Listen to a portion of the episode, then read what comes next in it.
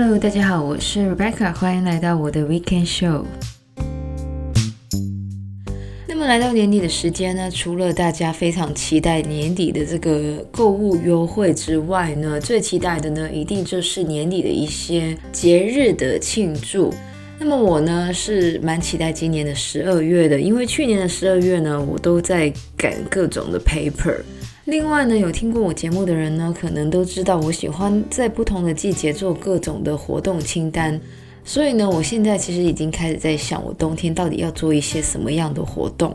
虽然呢，我想做的活动其实都是大同小异的，不过呢，换一个季节呢，心情上还是会有点不同的。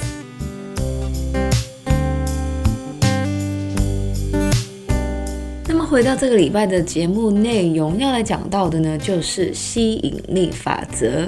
那么，如果大家有看过《秘密》这一本书的话呢，应该对于所谓的吸引力法则呢，并不陌生。那么，《秘密》呢，是由这个 Rhonda Byrne 所写的一本书。这本书呢，一出版就成为了销售冠军，并且呢，被翻译成了三十多国的语言。另外呢，很多的名人，像是 Oprah、Lady Gaga、Stephen Harvey 呢，都有强力推荐这一本书。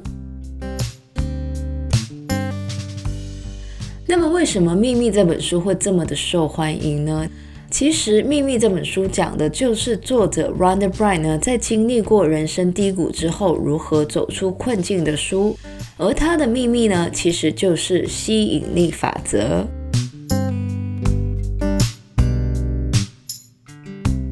么吸引力法则呢，顾名思义呢，就是根据同性相吸的原理来命名的。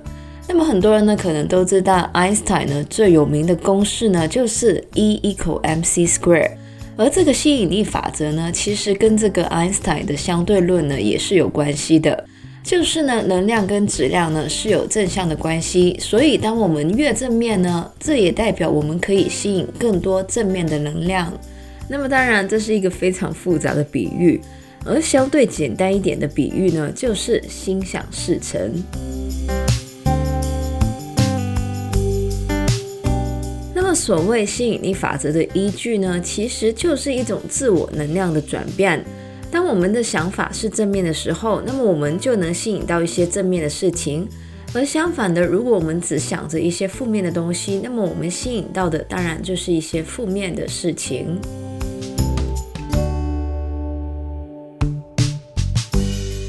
其实呢，有关吸引力法则的这个说法呢，是可以追溯到古希腊的。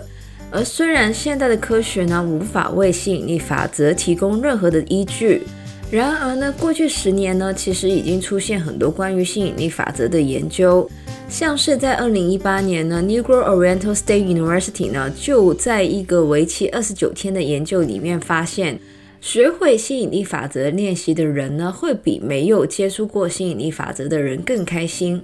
另外呢，美国心理学会的一项研究也指出，拥有正面思考的人，在婚姻、友情、收入、事业上呢，都会比较的成功。另外呢，吸引力法则呢，其实也跟认知行为治疗呢，有许多相同的地方。而所谓的认知行为治疗呢，其实是一种心理治疗的方法。而认知行为治疗主要呢，就是从改变患者的想法开始。那么这一种治疗呢，虽然有别于传统的心理治疗，但是呢，许多的研究都证实，认知行为治疗呢，是可以带来许多好处的，像是减少负面的情绪，增进我们的人际关系满意度，还有呢，就是提高我们的抗压性等等。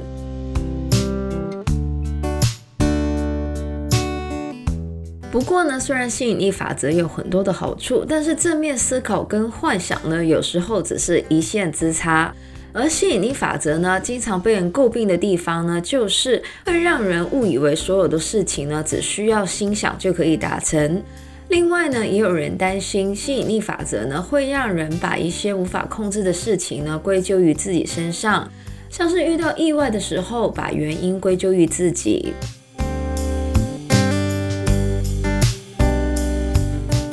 如果大家真的要尝试这个吸引力法则的话呢，最重要的当然就是有一个清晰的认知。我们所想的其实只是帮助我们达成目标的其中一个过程，而并不是唯一的工具。因此呢，我们的目标呢，必须要具体并且是现实的。那么，就算大家不相信这个吸引力法则的话呢，也没有关系。其实我们呢，也可以从日常的生活上用一些吸引力法则的理论来让自己的生活更加的正面，像是多一点肯定自己的优点，减少日常生活中负面的人或事，或是呢，多用一些正面的语言等等。那么以上呢，就是我们这个礼拜节目内容来讲到的呢，就是这个吸引力法则。那不知道呢，大家相不相信这个吸引力法则呢？那么我自己呢是有点怀疑的。不过呢，就像我讲的，其实呢，这个吸引力法则呢还是有一些优点，大家可以去参考的。那么喜欢我们节目的朋友呢，记得可以在不同的 Podcast 平台上追踪或点评我们的节目。我们的节目呢，将会在加拿大东岸时间的每周日凌晨十二点钟更新，也就是香港、台湾的每周日下午一点钟。